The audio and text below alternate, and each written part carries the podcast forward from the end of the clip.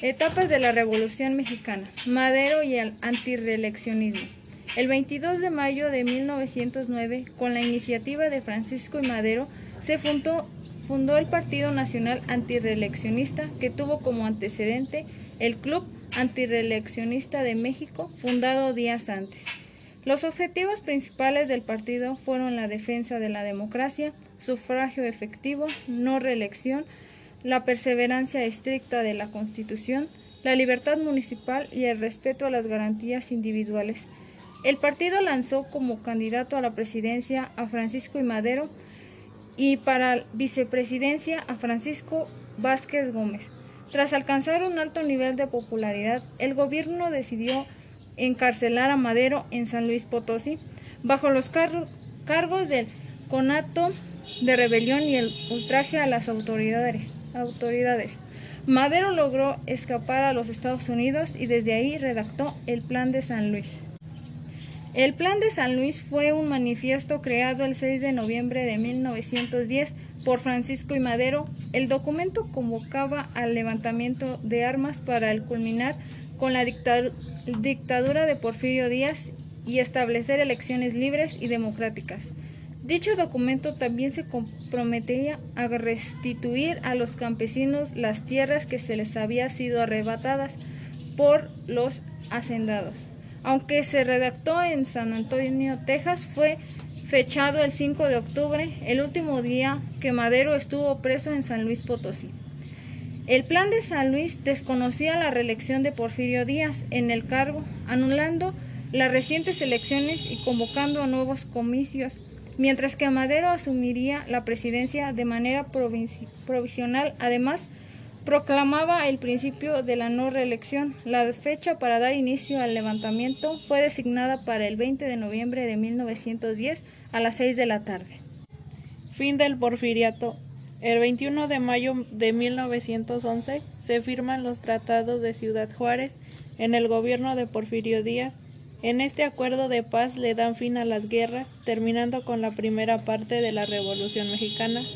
En el tratado se redactó que Díaz dejaría la presidencia después de 30 años en el poder, conocido como porfiriato.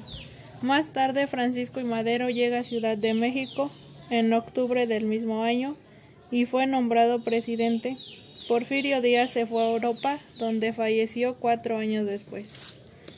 Huertismo el término huertista nace con la caída de la cautela y la presidencia de Francisco y Madero y la entrada del general y nuevo presidente Victoriano Huerta.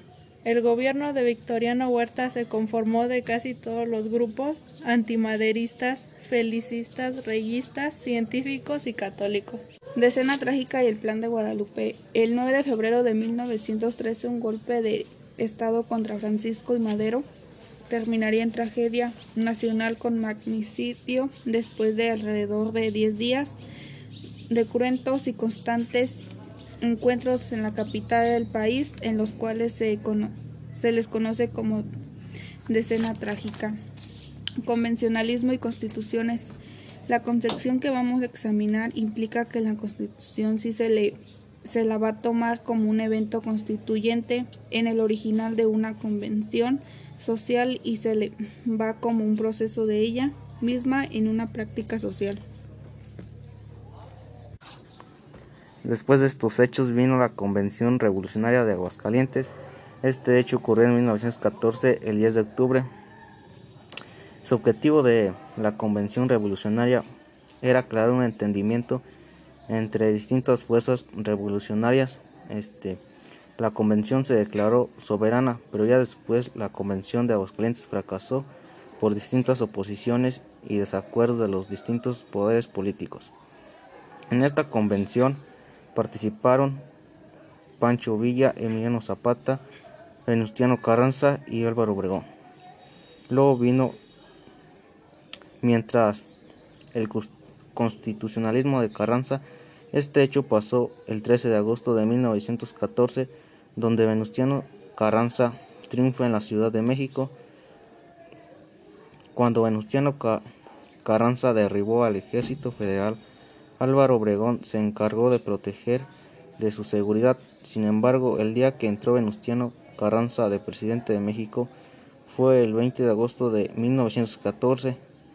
Además, Venustiano Carranza fue escoltado por el Estado Mayor y con el ejército del noroeste a festejar este hecho importante. Cuando dieron las doce y media horas, aplicaron las campanas de la catedral metropolitana junto con los honores.